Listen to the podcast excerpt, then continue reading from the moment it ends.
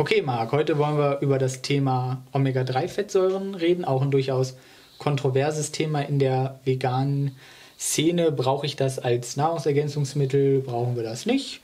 Wie sieht das bei dir so aus? Seit wann äh, nimmst du das? Supplementierst du die oder nicht? Mhm. Ja, absolut relevantes Thema, finde ich.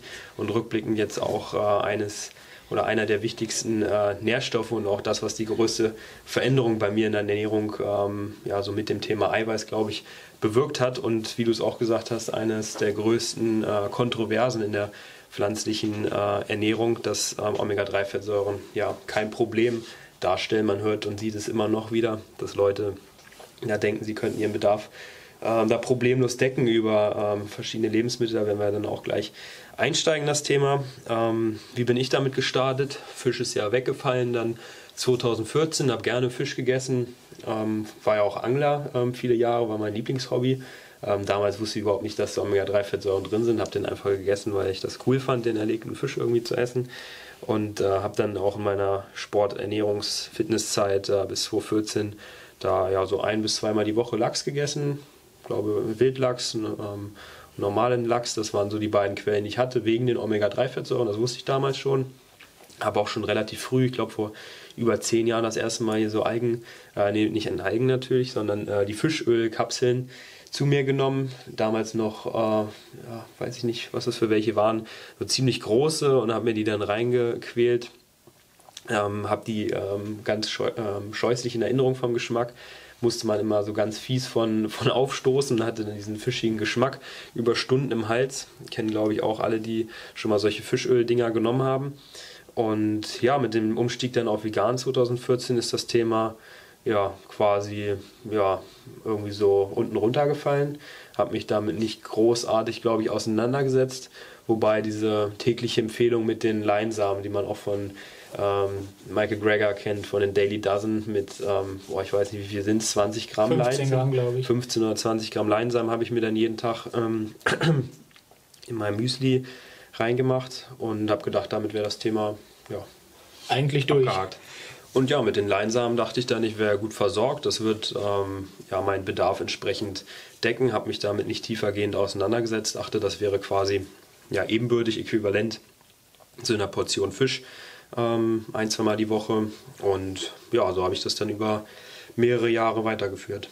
Okay, vielleicht kommt das auch einfach, weil es bei mir recht ähnlich war, durch eine begriffliche Verwirrung auch, die dann ja auch einfach von den Marketingstrategen äh, der Lebensmittelindustrie auch bewusst vielleicht so ein bisschen gesetzt wird. Man will natürlich seine Produkte entsprechend auch verkaufen. Deswegen gibt es dann einfach Omega-3-Öl. Es gibt mittlerweile auch Pflanzendrinks mit Omega-3-Fettsäuren die dann einfach einem den Eindruck vermitteln, dass man ja mit Omega-3-Fettsäuren eigentlich gut versorgt ist.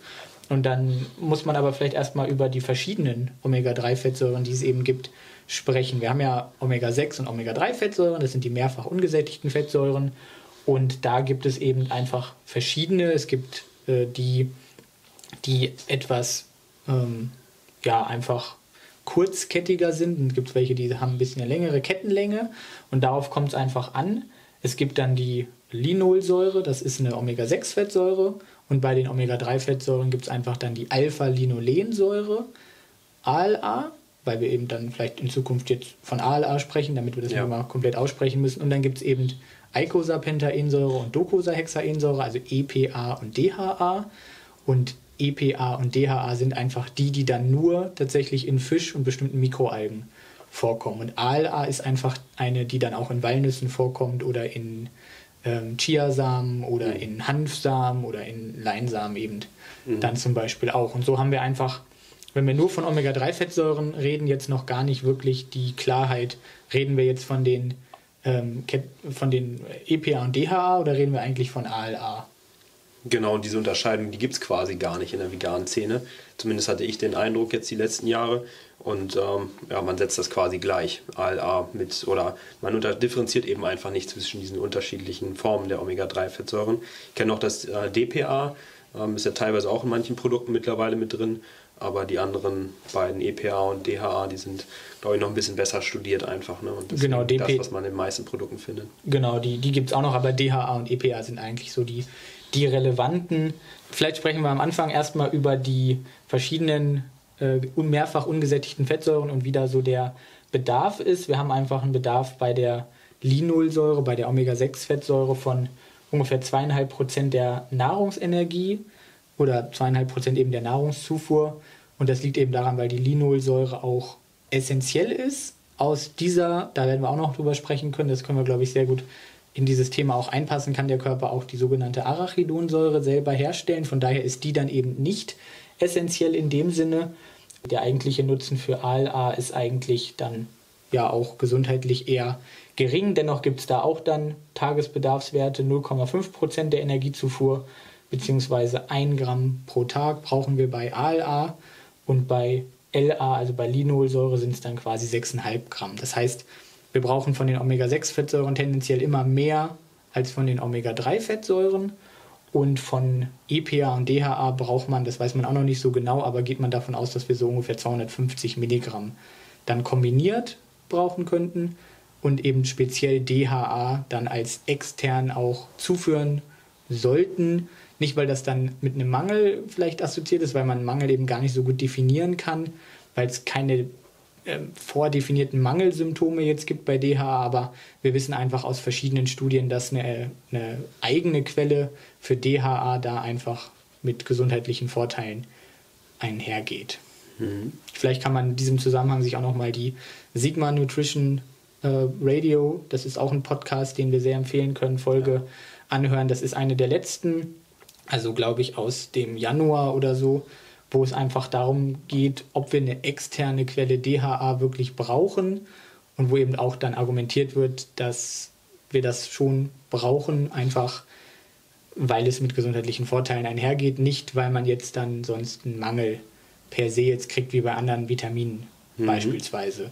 Weil damit immer wieder argumentiert wird. Also es wird gesagt, wir brauchen keinen Fisch und wir brauchen auch keinen DHA als, als Omega-6, als Omega-3-Fettsäure, weil wir einfach ähm, keinen definierten Mangel für diese, für diese Fettsäure quasi haben. Aber es geht vielleicht gar nicht darum, ob es einen Mangel dann auslöst, sondern ob das vielleicht mit gesundheitlichen Vorteilen assoziiert ist, wenn wir das ausreichend mhm. quasi über die Nahrung zuführen. Ja wahrscheinlich auch so ein Grund, warum sich das noch nicht so rumgesprochen hat, weil einfach da die Empfehlungen noch nicht so ganz klar definiert waren die letzten Jahre und man auch noch nicht ganz so weit ist, was jetzt die langfristigen Auswirkungen der, der Aufnahme angeht. Und deswegen ja, hört man einfach in der Szene oft so, ja, ist deine Leinsamen ähm, einfach genügend ALA und dann äh, löst sich das Problem von selbst.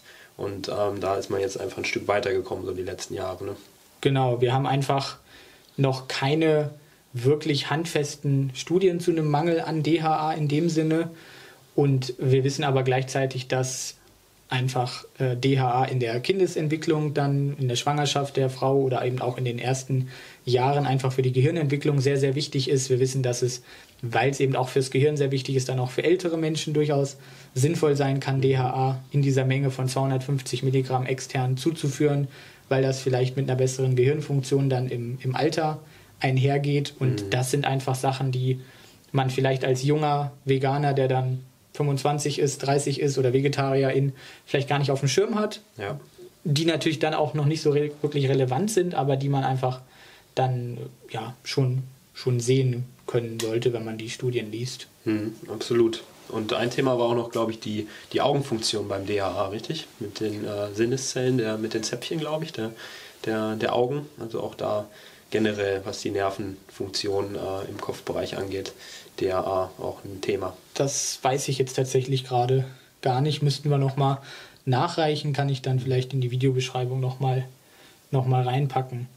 Wollen wir vielleicht erstmal über die Versorgungslage sprechen? Ja, das wäre jetzt auch meine nächste Frage gewesen. Wie sieht es denn da in der Praxis aus bei ja, MischköstlerInnen, bei VeganerInnen? Wie ist denn da der Versorgungsstatus? Genau, wir haben ja die Empfehlung von der Deutschen Gesellschaft für Ernährung, dass man quasi ein bis zwei Portionen fetten Fisch pro Woche essen sollte.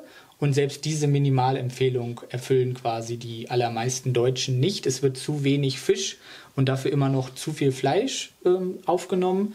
Und deswegen ist das auch wieder so ein Thema, was auch die Mischköstler dann durchaus betrifft. Das relativiert aber natürlich nicht den äh, fehlenden Fisch dann sozusagen in der veganen oder ja. vegetarischen Ernährung, weil da habe ich ja gar keinen Fisch Und dementsprechend ist auch einfach die Zufuhr von EPA und DHA, einfach weil das nur in Fisch in dem Sinne vorkommt, dann einfach bei fast null oder ja, je nachdem, wie man das in den Studien dann liest, sind das einfach ganz unglaublich minimale Mengen oder es ist eben einfach, wie man es beim B12 auch macht, einfach, einfach null aus ja. praktischer ja. Sicht sozusagen. Und das sieht man eben dann auch in den ähm, Statusmessungen, die man machen kann. Man kann sich quasi den ähm, EPA und DHA-Anteil im Blut angucken, man kann das im, im Vollblut angucken, man kann es in den Erythrozyten, in den Thrombozyten oder im Fettgewebe sich angucken. Und dann kann man den sogenannten Omega-3-Index bestimmen. Das ist der Anteil der ähm, mehrfach ungesättigten Fettsäuren EPA und DHA in den Erythrozyten im Vergleich zu den restlichen Fettsäuren. Und da sieht man einfach, dass die VeganerInnen und VegetarierInnen da einfach sehr, sehr schlecht versorgt sind. Mhm. Ne, von einem Mangel zu sprechen, ist definitionsgemäß eigentlich nicht richtig.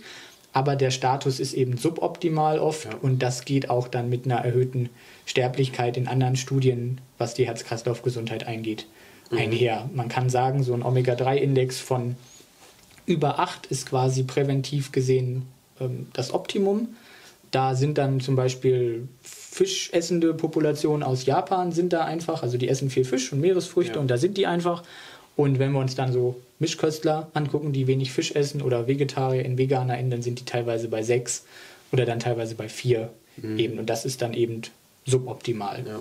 Diese Erythrozyten oder diese Bluttests, die ähm, verbreiten sich jetzt, habe ich den Eindruck, auch ziemlich gut. Ähm, gibt da einen ähm, ja, mittlerweile renommierten Hersteller, die auch ähm, ja, ein Öl anbieten, sowohl ein Fischöl als auch ein Algenöl für das Omega-3 und äh, die lassen dann den Index bestimmen, kriegt man dann postialisch zugeschickt, ähm, hat meine Freundin zum Beispiel auch gemacht. Da können wir vielleicht auch nochmal kurz darüber äh, sprechen, wie die allgemeine Fettversorgung sich entwickelt, wenn man sich äh, vegan ernährt. Viele denken ja, es wäre viel, viel günstiger. Thema auch vielleicht Omega-6 und äh, gesättigte Fettsäuren. Da verändert sich ja nicht nur die Omega-3-Aufnahme, wenn man vegan wird, richtig? Genau, also die Gesamtfettzufuhr kann durchaus sinken, wenn man sich dann äh, vegan ernährt. Vor allem die äh, Zufuhr von gesättigten Fettsäuren wird auf jeden Fall in den meisten Fällen nach unten gehen und dafür steigt dann eben der Anteil der mehrfach ungesättigten Fettsäuren an. Das ist dann großteils aber die Omega-6-Fettsäure Linolsäure, die dann eben ansteigt und ähm, generell die mehrfach ungesättigten Fettsäuren steigen eben auch an. Das ist günstig für die Herz-Kreislauf-Erkrankungen für die Prävention, aber ist dann eben auch vielleicht nicht so gut in Bezug auf die Versorgung mit EPA und DHA, weil das dann einfach tatsächlich fehlt. Ja, genau da sehe ich auch das Problem, dass es oft aufhört mit der Argumentation. Es wird nur positiv beleuchtet, dass die Gesamtfettaufnahme sinkt und dann hört man das Argument, ja, gesättigte Fettsäuren sind schlecht für dich alle, äh, vor allen Dingen die tierischen und wenn du dich pflanzlich ernährst, dann isst du weniger Fett, weil Fett ist schlecht und ähm, ja, dann ist deine Fettaufnahme viel gesünder, weil pflanzliche Fette ja allgemein gesünder sind als tierische. Das sind so klassische äh, Dinge, die man ja hört in dem Zusammenhang. Genau, das ist auch tatsächlich ja so, einfach in Bezug auf die gesättigten Fettsäuren, in Bezug auf die einfach ungesättigten Fettsäuren, die sind vermutlich dann auch aus den pflanzlichen Lebensmitteln durchaus als günstiger einzustufen, aber es ist eben dieser Punkt EPA und DHA, wo es einfach dann in die, in die andere Richtung geht, wo einfach dann das Ganze wirklich fehlt und wo man sich einfach drüber Gedanken machen sollte. Ja. Wo man sich hingegen vielleicht keine Gedanken machen sollte, ist das Verhältnis der Omega-3 zu Omega-6 Fettsäuren, zumindest wenn es um die Gesundheit geht. Vielleicht wollen wir da nochmal drüber sprechen. Mhm, sehr gerne. Da kennt man ja auch dieses klassische Verhältnis, äh, was ähm, ja, argumentiert wird. Man soll da ein äh, ausgeglichenes Verhältnis anstreben zwischen Omega-3 und Omega-6. Viele argumentieren mit diesem, mit diesem Index. Und ähm, da ist zum Beispiel auch das Sonnenblumenöl ein so ein Kandidat, der sehr, sehr viel Omega-6 enthält. Und ähm, ja, da wird dann in der veganen Szene teilweise von abgeraten, gesagt, ja, du darfst nur Leinsamen essen, nur Leinöl, zu dir nehmen nur Rapsöl, weil ähm, das ist sonst ungesund, weil du zu viel Omega-6 zu dir nimmst. Und dann hast du ein unausgeglichenes Verhältnis und dann äh, wirst du ungesund oder kriegst nicht genug Omega-3 rein. Genau, es gibt da quasi die Empfehlung der Deutschen Gesellschaft für Ernährung wieder von einem Omega-6 zu Omega-3-Verhältnis von 5 zu 1. Und dann gibt es teilweise aber sogar Leute, die behaupten, es noch besser zu wissen und dann sagen 3 zu 1 oder 1 zu 1 ja, meinetwegen gehört, ja. auch, habe ich auch schon gehört. Und da muss man dann einfach sagen, dass selbst diese Empfehlung von 5 zu 1 der DG einfach auf sehr, sehr schwachen Daten nur fußt. Also da gibt es tatsächlich kaum Studien, die wirklich mal äh, belastbar sind. Das sind dann Studien, wo man einfach sieht, dass eine höhere Aufnahme von Omega-6-Fettsäuren über zum Beispiel hochverarbeitete Lebensmittel dann mit ähm, einem schlechteren Gesundheitszustand einhergeht. Aber das liegt dann ja vielleicht nicht unbedingt an den Omega-6-Fettsäuren per se, sondern eben daran, dass die Ernährung dann insgesamt einfach weniger gesund ist. Und da werden dann eben kausale Zusammenhänge hergestellt, ja. die es so eigentlich nicht gibt. Es gibt auch keine Erhöhung der Arachidonsäure durch eine erhöhte Zufuhr von Linolsäure. Da gibt es viele Studien, die zeigen, dass das nicht der Fall ist. Also die ähm, Entzündungen, die man immer so als Buzzword hört, die werden tatsächlich nicht äh, mehr durch eine erhöhte Zufuhr an Sonnenblumenöl, Linolsäure. Und tatsächlich ist eben sogar die Linolsäure auch, was die Herz-Kreislauf-Gesundheit angeht, dann positiv, weil sie eben auch zu den mehrfach ungesättigten Fettsäuren zählt. Das wiederum äh, verbessert das Verhältnis der mehrfach ungesättigten zu den gesättigten Fettsäuren ja. und verbessert dementsprechend dann wahrscheinlich den Cholesterinspiegel und dann eben auch die Herz-Kreislauf-Gesundheit. Von daher ist es tatsächlich äh, überhaupt nicht empfehlenswert, die Omega-6-Fettsäuren zu, zu streichen oder zu versuchen zu reduzieren aus dieser, aus dieser Sichtweise. Und dieses Verhältnis ist dementsprechend wahrscheinlich nicht unbedingt von, von Relevanz. Und wenn es so wäre, dann wären ja die Veganer quasi am schlechtesten dran, weil die nehmen ja mehr Linolsäure auf und dafür weniger der anderen Fettsäuren. Und dann sind quasi die Veganer am schlechtesten von diesem Verhältnis. Aber trotzdem haben wir ja eher eine günstige Wirkung einer veganen Ernährung auf, eine, auf die Herz-Kreislauf-Gesundheit. Ja. Von daher passt das dann einfach argumentativ nicht so wirklich zusammen. Was anderes ist es dann, wenn wir über die Umwandlung von ALA zu EPA und DHA sprechen. Mhm. Nochmal kurz zu dem Thema mit den äh, Omega-6-Fettsäuren. Äh, ich war auch lange Jahre, oder was heißt lange Jahre, mehrere Jahre habe ich äh, da propagiert. Äh, meide das Sonnenblumenöl, weil das äh, entzündungsförderlich ist, nur Rapsöl äh, und du musst auf dein Verhältnis achten. Also das ist auch was, was sehr weit verbreitet ist noch, das ähm, Argument. Omega-6-Fettsäuren entzündungsförderlich und Omega-3 super und Omega-6 solltest du deswegen meiden. Also dem ist nicht so, das hinkt, was die Datenlage angeht. Genau, das hinkt einfach hinten und vorne. Wenn wir uns jetzt die Umwandlung angucken von ALA zu EPA und DA, auch ein weit verbreitetes Argument, dass der Körper ja das selber herstellen kann. Der Körper kann tatsächlich über enzymatische Wege dann aus ALA auch EPA und DHA machen. Und die Frage ist aber, kann er das in ausreichender Form? Und wenn wir uns dann Studien eben anschauen, einmal die, die Studien zu dem Omega-3-Index, wo ja quasi eigentlich das, was uns alle interessieren sollte, nämlich der das, was am Ende quasi hinten bei rauskommt, ähm, das müsste ja dann quasi adäquat sein, wenn diese Umwandlung eigentlich ausreichend ja. funktioniert. Und das ist eben nicht der Fall. Und wenn man sich die Umwandlungsraten eben anguckt, dann sieht man eben, dass das so im Bereich von 5 bis 8 Prozent vielleicht liegt bei der Umwandlung von ALA zu EPA. Und bei DHA sind es dann eben vielleicht auch nur 0,5 Prozent oder sogar noch weniger. Mhm. Und wenn wir uns dann eben Studien anschauen, die zeigen, dass wenn ich quasi extrem viel Leinsamen zu einer Ernährung hinzufüge, nicht zu einer veganen Ernährung, aber zu einer mischköstlichen Ernährung, die arm an Fisch ist, wenn ich da sehr viel Leinsamen hinzufüge, sehr viel Leinöl, dann steigt quasi das äh, DHA gar nicht an, sondern es sinkt teilweise sogar noch und mhm. das ist eben auch wieder so ein Zeichen dafür, dass es nicht hinhaut. Das Einzige, was man da mal beobachtet hatte, war, dass das EPA steigt, richtig, wenn überhaupt. Ne? Genau, das, das EPA steigt äh, teilweise. Also man kann tatsächlich den EPA-Spiegel vielleicht steigern, indem man sehr viel Leinöl oder ALA eben zuführt, aber DHA ist eben das, was uns im eigentlichen Sinne auch wirklich ganz vermehrt interessiert. Mhm. Und das sinkt eben dann tatsächlich sogar und von daher ja, ist die Argumentation, dass ähm, die Umwandlungsrate da irgendwie ausreichen könnte, wirklich eine sehr, sehr schlechte Argumentation. Genau, das hört man leider von den ganzen äh, renommierten äh, Veganärzten, die man äh, auf Social Media auch kennt oder aus den Dokus. Die argumentieren genau so, dass die Umwandlungsrate wahrscheinlich reicht, wenn man ja, einfach genügend Omega-3-Fettsäuren oder genügend ALA über Leinsamen zu sich nimmt und äh, dann die Omega-6-Fettsäuren so ein bisschen, bisschen einschränkt, dann äh, wird das wohl hinhauen oder man wisse gar nicht genau, ob das so ein Problem ist, wenn man da vielleicht zu wenig zu sich nimmt und da wollen wir so ein bisschen ähm, ja, widersprechen, aufklären. Genau, man kann das Ganze natürlich beeinflussen. Da gibt es auch noch Sachen, die immer wieder genannt werden. Ich kann tatsächlich, äh, wenn ich die äh, Zufuhr an Linolsäure verringere, kann ich vielleicht diese Umwandlungsrate steigern. Ich kann das Ganze auch verbessern, indem ich die Transfettsäuren reduziere.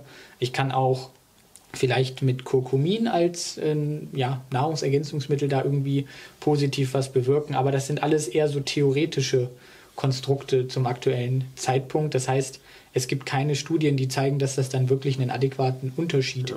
machen würde. Und deswegen ist es einfach nicht statthaft, dann damit zu, ja. zu argumentieren. Es gibt da einfach nicht genügend Studien und die Studien, die es gibt, die zeigen einfach, dass es bei einer veganen Ernährung einfach ähm, vom, vom Omega-3-Index her nicht passt. Ja. Und das, ja. Alles wieder so diese Hacks, die es äh, gibt in der veganen Szene. Ja, kombiniere das mit dem und dann passt das, dann brauchst du das nicht supplementieren. Aber jetzt mal, ähm, wenn man mal äh, wirklich Klarheit ähm, klare Worte da fassen möchte, für die Allgemeinheit ist es einfach nicht ähm, praxistauglich. Wenn du sagst, ja, du musst das mit dem kombinieren und hier und da, und wenn du das einschränkst, ähm, wenig Sonnenblumenöl hier, dann äh, schaffst du es vielleicht. Das ist halt nichts, ähm, wo man mit jemandem äh, überzeugen kann, nichts, was man äh, dauerhaft dann vielleicht äh, machen möchte und das belastet einen dann genau Dauer, das, das versucht. Das sind eben wie die ganzen anderen Sachen auch. Ne? Versuch dann dein Selen über Paranüsse aufzunehmen, versuch dein Jod, wir hatten darüber gesprochen, über Komboalgen aufzunehmen, versuch dein B12 über irgendwelche Wasserlinsen aufzunehmen oder über irgendwelche Erde, die auf Salat ist. Das, äh, Leute, spielt nicht mit eurer Gesundheit, das, das solltet ihr nicht tun. Und vor allem im Sport solltet ihr es eben auch nicht tun. Es gibt tatsächlich eine Studie im Sport, die einfach mal vegane und äh, mischköstliche Läufer innen verglichen hat. Und da zeigt sich einfach, dass beide sehr schlecht versorgt sind, was die Omega-3-Fettsäuren angeht, weil einfach auch die äh, Mischköstler natürlich dann auch wieder zu wenig Fisch gegessen haben. Das heißt, da hatten wir dann auch einen Omega-3-Index in beiden Fällen, glaube ich, von 5%, also einfach suboptimal.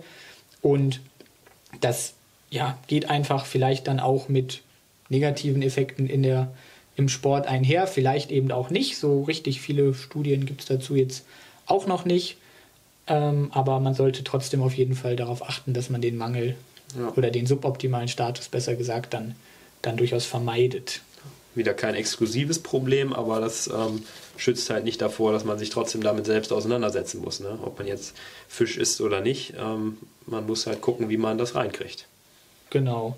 Es gibt ja auch schon ein paar Studien, die eben dann zeigen, dass ähm, Omega-3-Fettsäuren durchaus ein vielversprechendes Supplement sein könnten bei, bei ähm, sportlicher Betätigung im Leistungssport meinetwegen, aber so richtig gut sind die Daten da auch noch nicht. Von daher kann man eigentlich nur sagen, dass äh, der, der suboptimale Status auf jeden Fall vermieden werden sollte bei einer veganen, vegetarischen Sporternährung, aber man sollte jetzt auch nicht erwarten, dass wenn man das jetzt bisher nicht getan hat, dass man dann irgendwie ein Leistungsdefizit kriegt oder dass man jetzt irgendwie eine Leistungssteigerung kriegt, nur weil man dann mal diese 250 Milligramm EPA und DHA irgendwie ja. supplementiert. Das wäre ja wieder die Argumentation von anti-veganer Seite aus.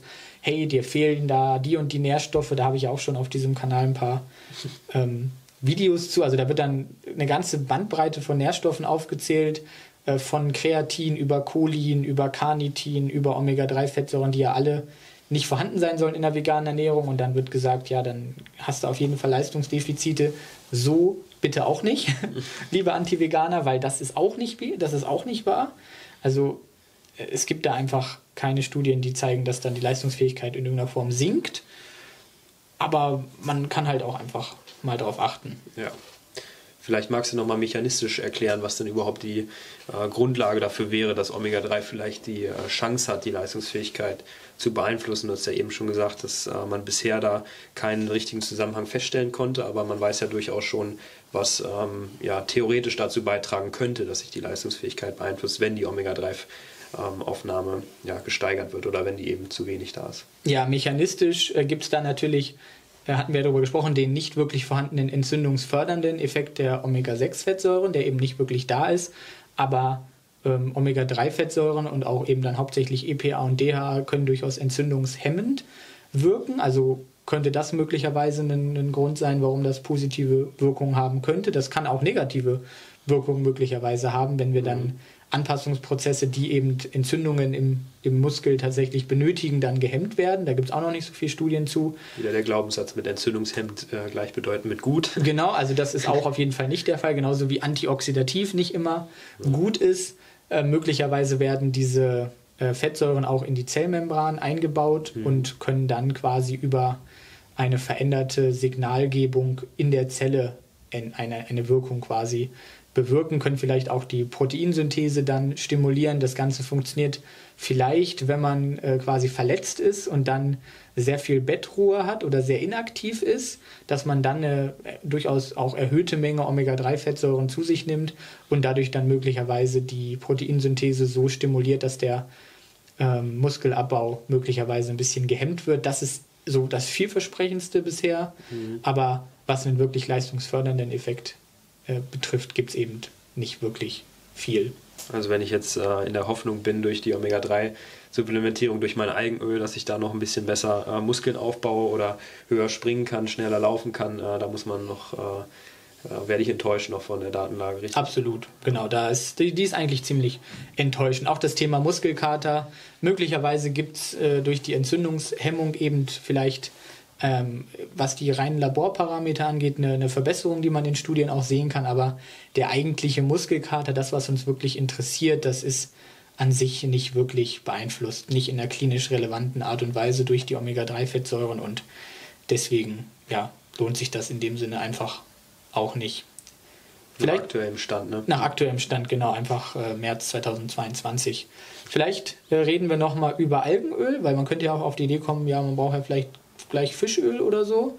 Aber Algenöl hat sich tatsächlich in Studien genauso gut herausgestellt wie, wie Fischöl. Das heißt, man kann auch Algenöl supplementieren und dann steigt der Omega-3-Index. Das funktioniert problemlos. Also dann kann man auch die vegane Variante, die aus Mikroalgen dann in dem Sinne stammt, auch wählen. Wie ist das mit dem Argument, ähm, das äh, kennt man ja auch, dass der Fisch eigentlich ja nur die Algen aufnimmt, die man dann über den direkten Wege zu sich nimmt. Also ist quasi der Fisch eigentlich nur der Umweg der Alge und bin ich nicht sogar vielleicht äh, besser und nachhaltiger auch unterwegs, wenn ich direkt die Alge äh, bzw. das Algen Omega-3 Eigenöl als Supplement nehme? Nun, ich kann ja die Mikroalge so selber nicht essen. Ich schwimme ja nicht im Meer rum. Das heißt, das geht in dem Sinne nicht. Von daher ist das natürlich schon eine Möglichkeit, auch über ähm, einen Zwischenwirt, vielleicht das falsche Wort, aber über einen, einen Zwischenorganismus das quasi aufzunehmen. Das ist auch so der Hauptweg, wie die äh, Natur das bei Menschen quasi dann ähm, ja, schon immer gemacht hat sozusagen. Wir können natürlich diese Algen jetzt kultivieren, wir können das Öl in, dementsprechend dann extrahieren, können das in ein Nahrungsergänzungsmittel packen. Also ist das vielleicht dann in dem Sinne auch nachhaltiger für die Fische sowieso ja. ähm, besser. Fische werden ja auch immer wieder in Zweifel gezogen, ob sie dann Schmerzempfindungen haben. Äh, ist auch in dem Sinne eigentlich für den Veganismus gar nicht so wichtig, ob die Tiere Schmerzen empfinden, weil das können wir bei Insekten zum Beispiel gar nicht so wirklich richtig sagen. Aber äh, wir können auf jeden Fall sagen, dass sie Interessen haben. Und ein Fisch hat auf jeden Fall kein Interesse daran, gefangen zu werden. Genauso wenig wie ein Insekt vor einem wegläuft, wenn wir es verfolgen. Und deswegen ja, ist die Diskussion, ob Fische jetzt äh, Schmerzen empfinden, eigentlich so ein bisschen überflüssig, wenn es um die vegane, ethische ja. Sichtweise auch geht. Und na, da sind wir wieder beim Thema Homo sapiens, der weise Mensch. Wir können das mittlerweile als Algenöl verzehren und deswegen brauchen wir den Fisch in dem Sinne eigentlich nicht. Ja, ein Luxus, dass wir da jetzt so eine große Palette auch an Herstellern haben, die ähm, Eigenöl produzieren. Und ähm, ja, wenn es auf genauso gute Art und Weise funktioniert, warum dann nicht auch über diesen Weg? Fisch hat natürlich auch die ähm, anderen Vorteile mit äh, Nährstoffen wie Jod, wo wir letztes Mal drüber gesprochen hatten, oder auch mit dem Protein. Also wir wollen den Fisch hier auf keinen Fall schlecht reden aus äh, ernährungsphysiologischer Sicht, der ist da tatsächlich sehr gut. Aber wenn wir jetzt nur uns die Omega-3-Fettsäuren anschauen, dann ähm, ja, ist es egal, ob ich da den Lachs wähle, die ähm, Lachsöl oder die Fischölkapseln oder ob ich da mein Eigenöl nehme. Ne? Genau, aus der Sicht äh, schon. Es gibt auch Studien, die dann zum Beispiel mal verglichen haben. Wir wissen ja zum Beispiel bei Eiern, dass äh, ganze Eier durchaus die Muskelproteinsynthese ein bisschen besser stimulieren, als das bei ähm, Eiweiß der Fall ist. Und deswegen gibt es so die Hypothese, dass quasi ganze Lebensmittel dann auch durchaus besser sind im Kontext des Muskelaufbaus. Jetzt gibt es so eine ähnliche Studie, wo man einfach mal Leute entweder hat Lachs essen lassen oder das entsprechende Fischeiweiß plus diese Omega-3-Fettsäuren. Mhm. Und da waren die Ergebnisse dann identisch. Okay. Das heißt, ähm, natürlich ähm, hat Fisch noch mehr Nährstoffe als das reine Algenöl. Also wenn man Fisch essen möchte, dann hat man da auf jeden Fall Vorteile, weil man eben dann Jod noch mit drin hat und ähm, Eiweiß und ja. diese Omega-3-Fettsäuren, EPA und DHA eben. Aber wenn es reinweg darum geht, Eiweiß kann ich auch auf andere Wege nehmen, Jod kann ich auch auf anderen Wege nehmen und die Omega-3-Fettsäuren dann eben auch, dann brauche ich den Fisch dann eben auch nicht. Mhm. Dann bringst du mich zur praktischen Anwendung. Ähm, wie würdest du das Omega-3-Eigenöl zu dir nehmen, wenn du, ähm, ja, welche Produkte gibt es da und äh, würdest du auch dann das empfehlen, vielleicht zusammen mit Proteinen oder einer anderen fettigen Mahlzeit äh, aufzunehmen, damit das gut aufgenommen wird. Das kennt man ja auch beim Vitamin D zum Beispiel, dass das empfohlen wird, ähm, zu einer Mahlzeit zu sich zu nehmen, damit es besser aufgenommen wird. Genau, also im Prinzip mit einer Fettquelle in der Mahlzeit, weil es eben ja auch Fettsäuren sind und die Fettaufnahme funktioniert dann eben einfach besser, wenn wir ein bisschen mehr Fett in der Ernährung drin haben. Also ähm, meistens sind das aber auch schon ölhaltige Kapseln oder es ist ein Öl, was man dann mit einer Pipette zum Beispiel aufnimmt und von daher, ja, wenn man dann noch einen normalen Fettanteil in der Ernährung drin hat, jetzt nicht irgendwie auf dem Trip ist, dass man jetzt äh, ultra low fat braucht mit 10% Fett, so irgendwie Ornish-mäßig oder Esselstyn-mäßig. Ja, 80-10-10, genau. Das, das sind auch wieder so Sachen, die sind einfach überhaupt nicht notwendig, sind teilweise sehr schwer umzusetzen und sind im Sport dann dementsprechend auch überhaupt nicht praktikabel. Wenn wir jetzt von 10% ja zum Beispiel ausgehen, 10% Eiweiß, sagen wir mal, jemand isst jetzt ähm, 3000 Kalorien, dann hat er 300 Kalorien aus Eiweiß, dann müssen wir 300 durch 4 quasi teilen, sind 75 Gramm Eiweiß. Das heißt, dann hätten wir einen Sportler, der 3000 Kalorien isst, mit 75 Gramm Eiweiß.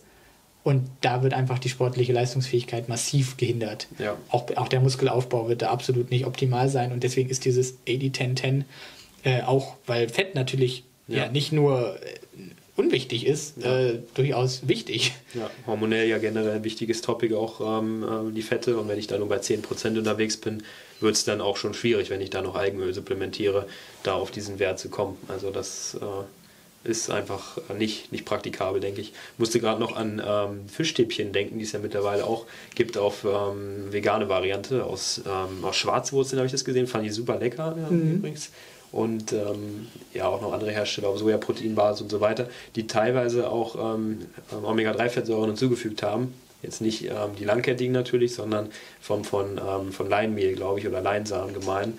Ähm, wahrscheinlich, weil der Hersteller da die Ambition hatte, das auszugleichen und dann quasi das noch ein bisschen ebenbürtiger dem echten Fischstäbchen werden zu lassen. Aber man könnte ja zum Beispiel auch das Eigenöl dann ähm, zusammen mit diesen Fischstäbchen vielleicht essen oder einfach eine Mahlzeit, die, ähm, ja, wo man sich so einen fischigen Geschmack wünscht. Über das Tofu drüber. Wir haben zum Beispiel letzte Woche auch gekocht ähm, Tofu äh, à la Bordelais, also mit so einer mhm ähm, so französisch, äh, ja. französisches Rezept, genau, mit so einer Kruste, ja. einem Nori-Blatt oben drauf und dann diese, diese Marinade. Fand ich auch sehr interessant, wenn ich da jetzt mir vorstelle, ein Eigenöl oben drüber, um es noch so ein bisschen fischiger zu machen. Und das gleiche in der Kombi mit einer Protein- und Fettquelle. Ähm, vielleicht auch eine Möglichkeit. Was ich auch neulich gesehen habe, ist, äh, dass ein Kunde irgendwie Dr. Edgar so lange genervt hat, äh, in, auf Twitter irgendwie, dass die jetzt eine Fischstäbchenpizza auf den Markt bringen, wo wir gerade das Thema Fischstäbchen, Fischstäbchen hatten. Ähm, also vielleicht sprechen wir in dem Zusammenhang einfach noch mal über das Thema Fischersatz. Es gibt ja mittlerweile schon recht viel Fleischersatz und Milchersatzprodukte. Ähm, gibt es ja auch schon, die standardmäßig ähm, mittlerweile sehr beliebt sind, auch bei Leuten, die eigentlich sonst gar nicht vegetarisch oder vegan essen. Mhm. Und es gibt ja mittlerweile sogar auch schon dann ähm, Fake-Lachs sozusagen. Also Stimmt, also irgendwie ja ähm, in, fein in Scheiben geschnitten, so fürs, fürs Brot, irgendwie so als kalter Brotaufschnitt. Äh, und natürlich auch dann als Variante zum Kochen sozusagen. Es gibt ja auch dann irgendwie Karottenlachs, habe ich selber noch nie mmh, gegessen. Wollte ich auch schon länger mal machen, soll sehr gut sein. Ich habe es einmal probiert tatsächlich bei, bei jemandem. Genau, da. Das ist kulinarisch natürlich eine Herausforderung, klar, da sprechen wir gar nicht so intensiv drüber. Aber ähm, aus ernährungsphysiologischer Sicht ist das natürlich schwierig, weil man einfach bei Karotten natürlich ein ganz anderes Nährstoffprofil hat als bei Lachs oder als bei Fisch. Deswegen können wir, was die Fischersatzalternativen angeht, vor allem im Sport dann natürlich auch nur darauf drängen, dass man da mal hinten drauf schaut, zum Beispiel wie viel Proteine sind dort auch drin, wie, wie viel Kalorien hat das Ganze dann auch. Denn Fisch ist da tatsächlich auch schon relativ gut geeignet. Man hat so ungefähr 10 Kalorien pro Gramm Eiweiß. Das ist eine recht gute Proteindichte.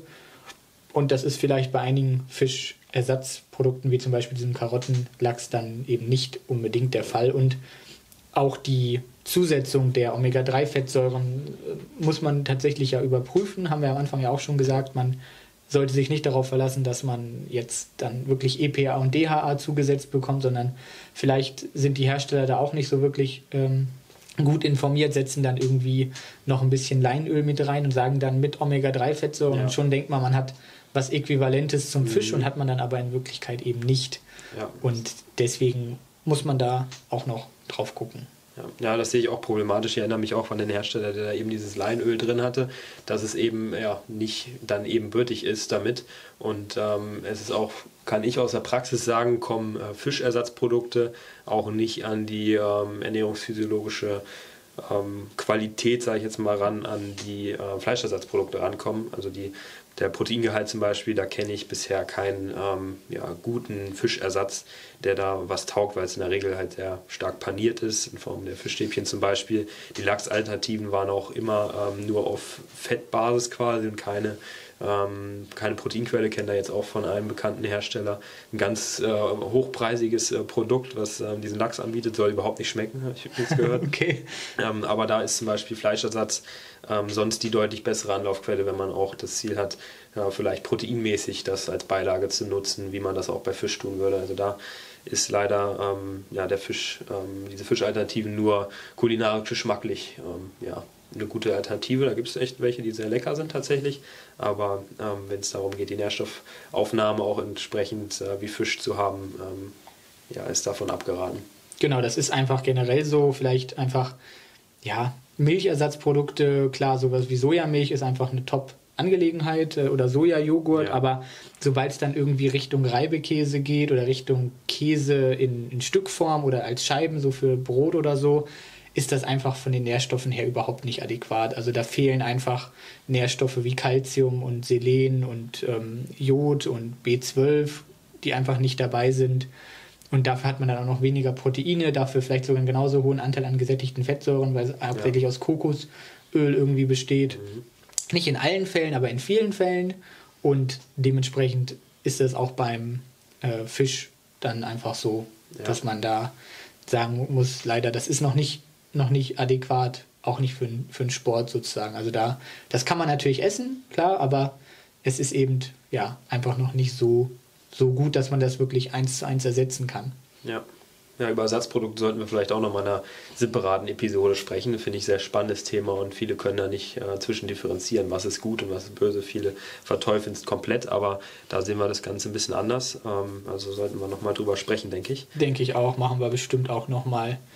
Hast du noch irgendwas, was du jetzt nochmal ansprechen willst? Haben wir irgendwas vergessen? Irgendwas Wichtiges noch oder wollen wir zur Zusammenfassung übergehen? Äh, mir fiel gerade noch eine Sache ein, ähm, was vielleicht die, ähm, vielleicht die ähm, Produkte angeht, was es da für Produkte gibt, äh, was man vielleicht beachten sollte. Lagerung ist ja zum Beispiel ein mhm. Thema, Haltbarkeit bei, bei den Produkten.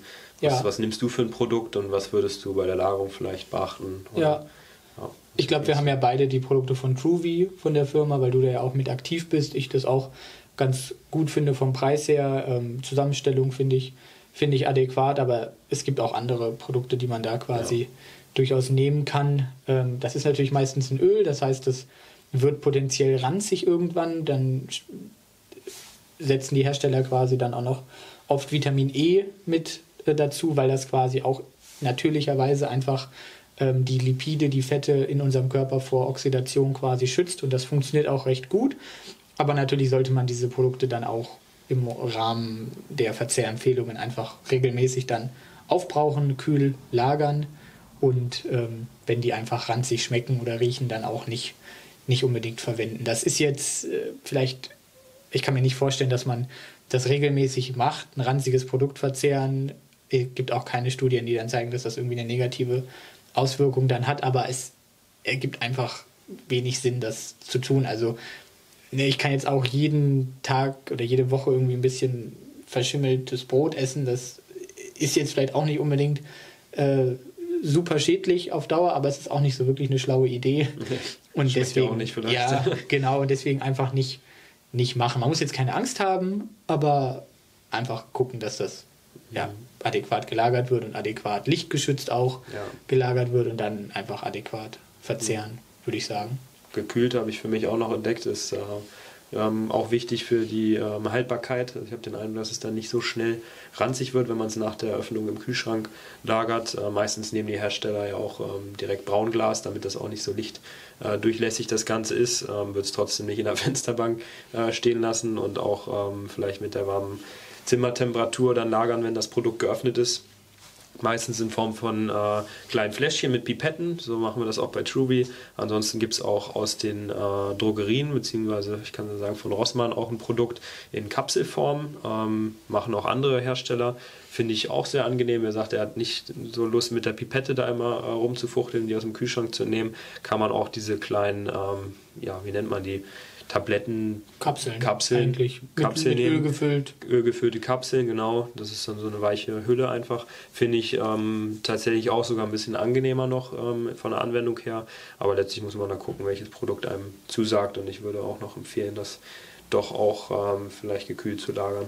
Was in dem Zusammenhang vielleicht auch noch wichtig ist, was mir gerade eingefallen ist, dass tatsächlich die meisten Kombiprodukte, die es gibt, äh, einfach keine Omega-3-Fettsäuren enthalten, also kein EPA und DHA. Es gibt ja so Produkte dann Mhm. äh, zum Beispiel von VivoLife oder von Watson, jetzt in Kombination mit Provec oder auch von, oh, jetzt habe ich die Name, den Namen der Firma schon wieder vergessen. Oh, es gibt ganz viele, die das jetzt Ja, auf jeden Fall. Ne? Es gibt so Kombiprodukte, wo dann gesagt wird, da ist alles drin. Und da ist auch alles drin, aber eben keine Omega-3-Fettsäuren, EPA und DHA. Einfach ähm, kann ich mir vorstellen, weil das einfach vom Medium her nicht passt. Denn das andere ist immer ein Pulver und die ähm, Omega-3-Fettsäuren ist halt ein Öl. Ne? Das ist ein Fett, das brauche ich in einem öligen Medium. Und dementsprechend ist es einfach wahrscheinlich produktionstechnisch in dem Sinne nicht, Ja. nicht möglich. Und deswegen, da muss man einfach drauf achten. Selbst wenn ich ein Kombipräparat habe, wo alles drin sein soll, dann brauche ich trotzdem noch ein extra Präparat mit den Omega-3-Fettsäuren. Mindestens. Meistens hat man ja doch noch ein, zwei andere Sachen, die auch nicht so ähm, von der Dosierung passen oder mit denen man nicht so zufrieden ist oder noch individuell Bedürfnis oder Bedarf hat, ähm, das Ganze ähm, anders zu supplementieren. Das an, sich natürlich immer, auch. an sich immer cool, finde ich auch, so ein Kombipräparat. Ähm, Habe ich selber ähm, auch da, aber es, finde ich, ersetzt doch keine gezielte äh, Supplementierung mit, mit einzelnen Nährstoffen vielleicht. Ähm, ja, gibt auch Proteinpulver zum Beispiel von einem großen Hersteller, die jetzt seit diesem Jahr auch rein vegan sind. Ähm, die machen auch ein, ähm, All-in-One- ein Produkt, wo alles drin ist, mit ähm, ja, quasi allen Nährstoffen. Und da hat man dann auch eben ähm, ja, Leinsamenmehl mit drin für die Omega-3-Fettsäuren. Aber ja, hatten wir ja drüber gesprochen, das ersetzt doch nicht diese langkettigen Fettsäuren, die wir brauchen. Also die müssen wir dann nochmal auch über Algenöl Genau, zusätzlich nehmen. genau bei dem Hersteller, wo, wo du von jetzt redest, wo wir aber den Namen jetzt nicht sagen, weil wir nicht verklagt werden wollen, äh, da gab es auch ähm, dann ein Produkt, was empfohlen wurde als All-in-One ähm, und mit einer Aufnahme von einmal täglich quasi ähm, supplementiert werden sollte und dann waren da aber nur 10 Mikrogramm B12 drin. Ja, und das passt einfach nicht, das ist zu wenig und das wird nicht reichen und da hat jemand die Hausaufgaben nicht gemacht. Ja, darüber ähm, habe ich mir auch schon Gedanken gemacht. Ich habe, wie ich ja eben gesagt habe, auch ein Kombiprodukt, ähm, wo ja viele Sachen dabei sind, äh, die ähm, wichtig sind für eine pflanzliche Ernährung, aber eben nicht in der Supplementierung unbedingt, die man bräuchte, um ja wirklich äh, sicher zu sein. Wir hatten ja letzte Folge über das Thema Jod auch gesprochen und in diesem Produkt hat man auch ähm, deutlich zu wenig Jod und auch deutlich zu wenig B12 drin. Und ähm, ja, deswegen sollte man doch bei diesen sehr kritischen Nährstoffen ähm, oder wenn man auf Nummer sicher gehen möchte, doch lieber sich noch mal ein bisschen besser informieren und dann ja, den Mehraufwand in Kauf nehmen und ähm, da die Einzelprodukte bevorzugen als äh, mit einem so einem Kombiprodukt. Das höre ich jetzt auch von vielen. Ja, ich nehme das Kombiprodukt von ProVeg. Ähm, ja, ich brauche mich nicht mehr auseinandersetzen mit kritischen Nährstoffen und meine Ernährung ist dann damit quasi 100% aufgewertet. Aber da kann man, denke ich, auch nur noch mal sagen, dass eine Nahrungsergänzung natürlich auch keine allgemein mangelhafte Ernährung ähm, ja, ausreichend aufwerten kann. Ne? Ja, und jede Ernährung ist ja unterschiedlich. Die Produkte sind pauschal. Natürlich für die meisten reichen die meistens, aber vielleicht nicht unbedingt für jeden zu jedem Zeitpunkt. Ja. Kann man ja, denke ich, doch dankbar auch trotzdem für sein, dass es diese Produkte gibt, weil sie doch ja, das Leben äh, erleichtern für für viele von uns. Und äh, der Kombi mit den Nahrungsergänzungsmitteln, die wir haben und diese riesige Vielfalt auch an Lebensmitteln, die wir jetzt inzwischen in den Supermärkten kriegen oder sogar in den Drogerien, ähm, war es nie so leicht, äh, sich pflanzlich zu ernähren, ähm, ohne einen Mangel zu riskieren. Gibt ja die vegane Ernährung schon ein paar Jahre länger als ähm, ja, jetzt die letzten Jahre, seitdem es im Trend ist. Und da war es ähm, ja, vor wir, 50 Jahren sicherlich äh, deutlich schwieriger. Klar haben das da kaum Leute gemacht, aber die, die es gemacht haben, die hatten äh, wirklich eine Herausforderung, was die Nährstoffe angeht. Genau. Gut, hast du noch was, äh, was du uns mitteilen würdest oder wollen wir zur Zusammenfassung kommen? Nee, vielleicht einfach schon mal der allgemeine Hinweis, ne, dass dieses Thema Omega-3-Fettsäuren, EPA und DH einfach ähm, ja ein Thema ist, was man auf dem Schirm haben muss, auch wenn noch nicht so richtig klar ist, dass es eben äh, durchaus, dass es Mangelsymptome gibt. Das haben wir jetzt schon äh, intensiv diskutiert. Also es ist auch einfach eine Sache der Vorsicht beziehungsweise des Mottos Better Safe than Sorry, dass man sagt, wenn man irgendwie sich vegan ernährt, vegetarisch ernährt, wenn man wenig oder keinen Fisch isst, auch im Allgemeinen, äh, wenn man schwanger ist, wenn man stillt, wenn man Sportler ist oder älter ist, dass man dann einfach diese Sachen nimmt, obwohl es auch Leute gibt, die sagen, nee, lass mal, das kriegt dein Körper schon alleine hin. Es ist einfach dann der sicherere Weg. Es, es ist auch kostentechnisch dann wahrscheinlich für die meisten gut machbar und sollte man dementsprechend dann einfach hm. unserer Meinung nach tun. Ja, vielleicht sollten wir auch nochmal über das Thema natürlich, unnatürlich sprechen, über dieses Narrativ in dem Zusammenhang. Bei allen kritischen Nährstoffen, glaube ich, ein wichtiges Thema, eine wichtige Grundlage, dass man sich noch mehr eventuell öffnet, auch für das Thema hatten wir ja auch schon mehrfach mal angerissen. Ne? Ja, einfach das Thema ähm, natürlich ist nicht immer gut gibt ja auch ganz viele schöne Beispiele. Ich kann einen Fliegenpilz essen, das ist das Natürlichste der Welt und dann sterbe ich halt, weil der so schön natürlich ist. Ähm, und ja, diese, diese die Dichotomie, die gibt es da ja. einfach nicht, diese, ja, gibt es einfach nicht. Ja, mehr braucht man da, glaube ich, nicht zu sagen. Ähm, Beispiele gibt es da genügend für, was äh, natürlich ist und schlecht und unnatürlich und aber gut. Zum Thema die äh, Nahrungsergänzungsmittel, worüber wir gerade gesprochen haben, kann halt so ein Eigenöl, was halt ja schon irgendwie natürlich ist, aber ja doch nicht einfach in den Kühlschrank fliegt, ähm, ja, gesundheitlichen Vorteil sein, auch wenn es. Ja, wenn man halt natürlich leben will, dann geht man bitte in die äh, Savanne und dann muss man sich doch bitte selber mit seinem Essen versorgen, mit seinem Trinken und dann verreckt man halt an irgendeiner Infektion mit 30 Jahren. Das ist ja so ein Trend auch, ne? Wir haben ganz viel dieses in Richtung Carnivore dann, das war auch einfach zwangsläufig eine Gegenbewegung zum Veganismus. Einfach, es gibt Leute, die mhm. sagen, ja, jetzt musst du dich nur pflanzlich ernähren und äh, gar keine tierischen Lebensmittel. Da war es relativ klar, dass es irgendwann Leute gibt, die sagen, jetzt essen wir nur noch Fleisch ja. und versuchen den Ancestral Way of Life zu leben, so wie der Liver King, der einfach auf Instagram ziemlich beliebt ja. mittlerweile ist, über eine Million Follower hat, da äh, tatsächlich ein, einfach ein rein, rein Comedy-Kanal mittlerweile. Also ich finde es einfach nur lächerlich und finde es einfach auch teilweise super witzig, wenn der Typ sagt, dass er da sich natürlich ernährt, äh, ancestrally consistent und dann isst er da irgendwie Cheeseburger und fährt mit einem Panzer rum und äh, lebt halt in einem Haus mit Heizung und so. Das ist einfach, einfach super lächerlich. Ähm, ich kann 10 Liter Wasser trinken. Wasser ist das Natürlichste der Welt. Ich bestehe zu 70 Prozent daraus und dann sterbe ich, weil ich zu viel Wasser habe.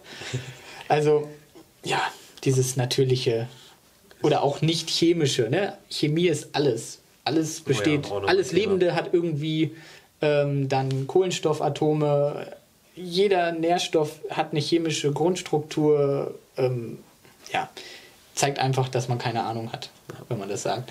Durchaus aber nochmal eine gute Empfehlung, hier dieser Liver King oder auch The Carnivore MD. Oh ja. Ähm, sind super Beispiele, wenn man sich mal unterhalten lassen möchte oder ähm, ja, Leute ja, einen Ekel äh, hervorrufen möchte bei Leuten, die vielleicht gerne Fleisch essen.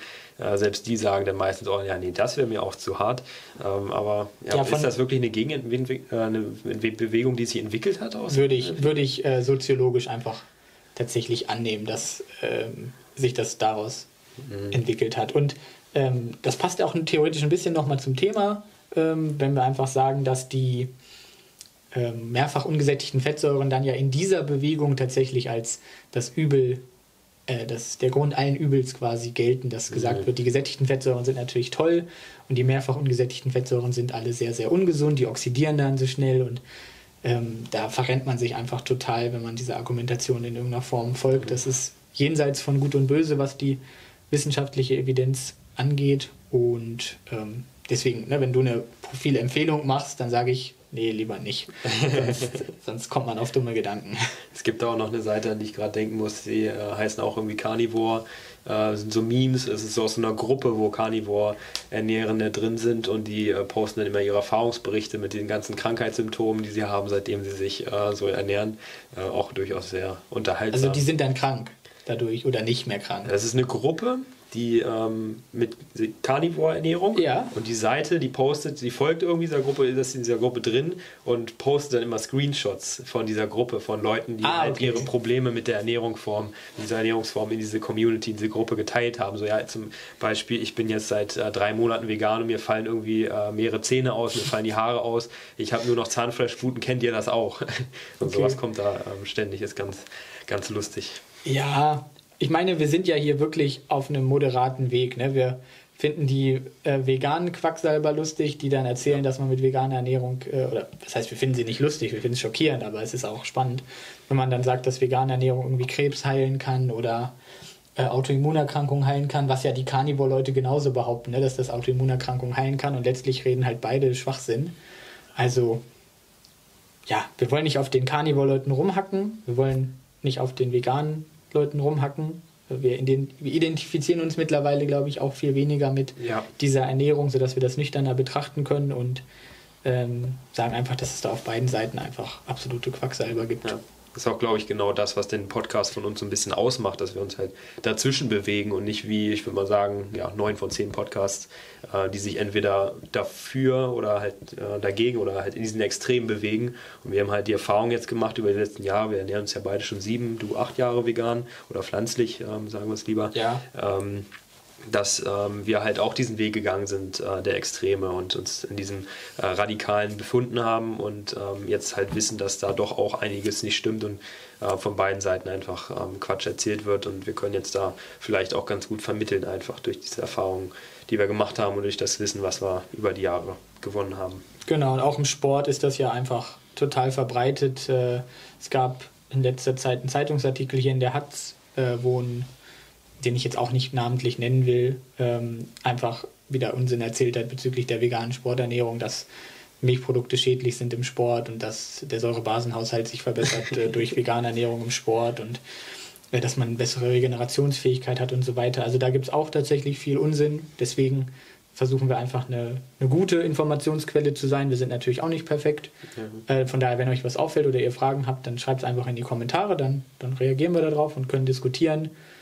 Ähm, genau, aber da wollen wir auch so ein bisschen ja.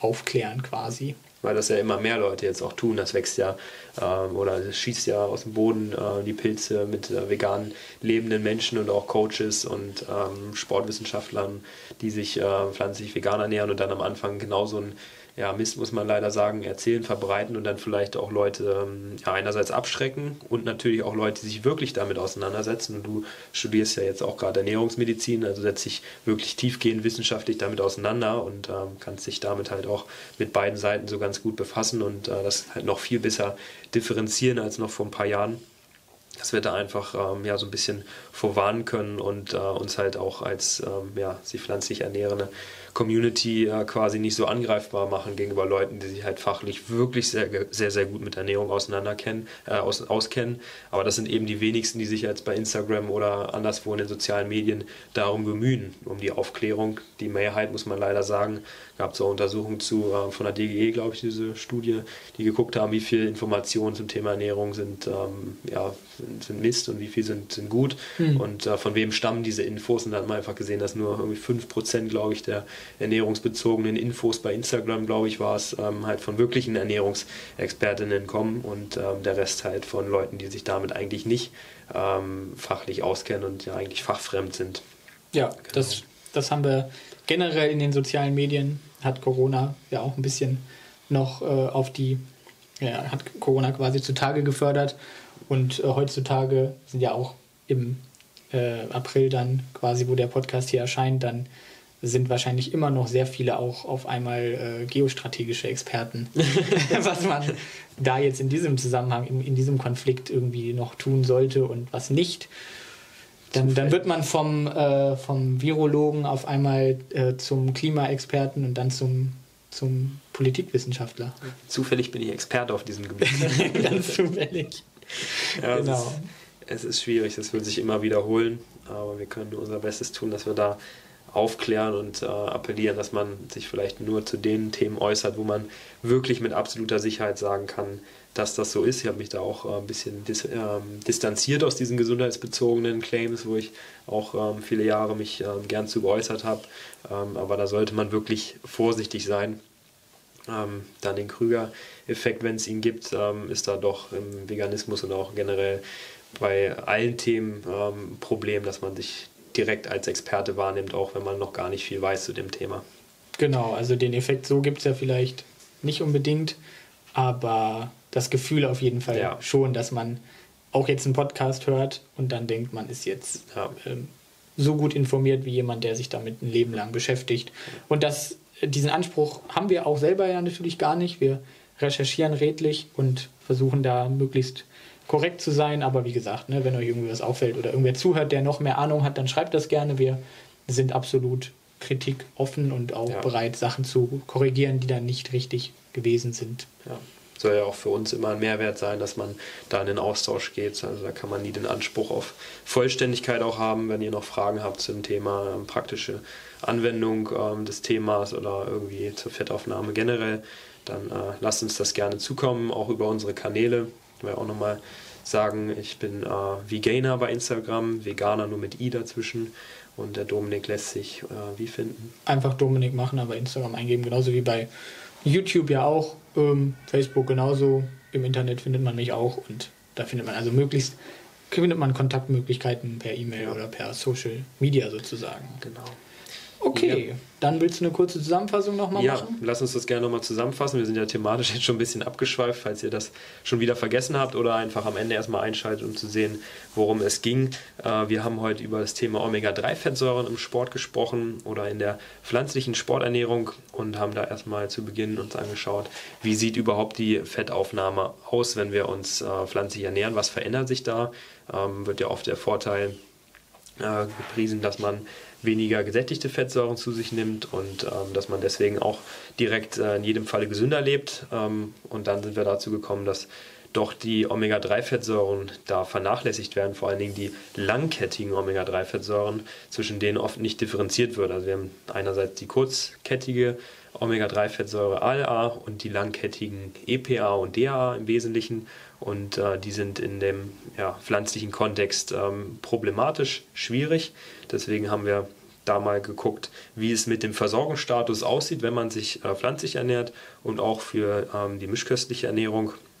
Und haben dann ähm, darauf aufbauend über ja, verschiedene Omega-3-Quellen gesprochen und sind darauf gekommen oder dazu gekommen, dass es eben ja, unmöglich ist, ähm, mit einer pflanzlichen Ernährung ausreichend langkettige Omega-3-Fettsäuren aufzunehmen, auch wenn es kurzkettige, also ALA-Quellen gibt in der pflanzlichen Ernährung wie Leinsamen, Chiasamen, Walnüsse, dass es halt ja trotzdem über diesen Wege nicht funktioniert, weil die Umwandlungsrate einfach, ähm, selbst wenn sie in der Theorie vorhanden ist, ähm, nur für das EPA, wenn überhaupt, äh, funktioniert, aber nicht für das DHA. Und das DHA ist eben relevant zum Beispiel für die Gehirnfunktion. Und dann ähm, ja, mit Blick auf das Alter ähm, sollte man da ähm, ja, sich Gedanken machen über die Aufnahme der langkettigen Omega-3-Fettsäuren. Auch haben wir über die Dosierung in dem Zusammenhang kurz gesprochen und äh, sind dann übergegangen zu der gesundheitlichen Bedeutung und wie sich das Ganze auch rein theoretisch im Sport auswirken könnte. Da gibt es bisher noch nicht so viele ähm, Studien, aber nach aktuellem Stand ähm, ist es nicht so, dass die Omega-3-Fettsäuren ähm, ja jetzt von der Leistungsfähigkeit her den großen Unterschied machen aber dennoch ähm, ist es angeraten, dass man sich ähm, mit dem Thema auseinandersetzt und da auch ähm, ein Supplement wählt mit einer Dosierung von ja, mindestens 250 Milligramm EPA bzw. auch DP, DHA, ähm, um da den Mindestbedarf zu decken. Das ist auch das, was die DGE empfiehlt. Ja, so viel zu der heutigen Folge. genau, vielleicht noch eine kurze Korrektur. Äh, natürlich ist ALA auch langkettig, was die ähm, Fettsäuren angeht, aber EPA und DHA sind halt noch länger. Ja. Ne, also rein definitionsgemäß ähm, hätten wir jetzt kurzkettige Fettsäuren, dann glaube ich, oh, ich müsste lügen, ne, aber ich glaube irgendwie 6 bis 10 ähm, von der Kettenlänge her. Dann mittelkettig gibt es auch noch und dann langkettig beginnt, glaube ich, bei 16 oder 18 oder so. Und die ähm, ALA ist eben, glaube ich, bei 18. Und dann haben wir 20 und 22 mhm. bei EPA und DHA. Müsste ich jetzt lügen, aber so in dem Dreh bewegt sich das. Also alle langkettig, aber dann die einen noch länger und deswegen einfach nochmal anders. Okay, gut, dann würde ich sagen, wir sehen uns beim nächsten Video oder beim nächsten Podcast wieder. Schreibt in die Kommentare, wenn es euch gefallen hat, dann liked den Like-Button, drückt die Glocke, abonniert den Kanal und dann, ja, bis zum nächsten Mal. Ich danke dir, Dominik, war wieder sehr informativ und hat mir Spaß gemacht, das Gespräch. Äh, ich freue mich auch auf das nächste Mal.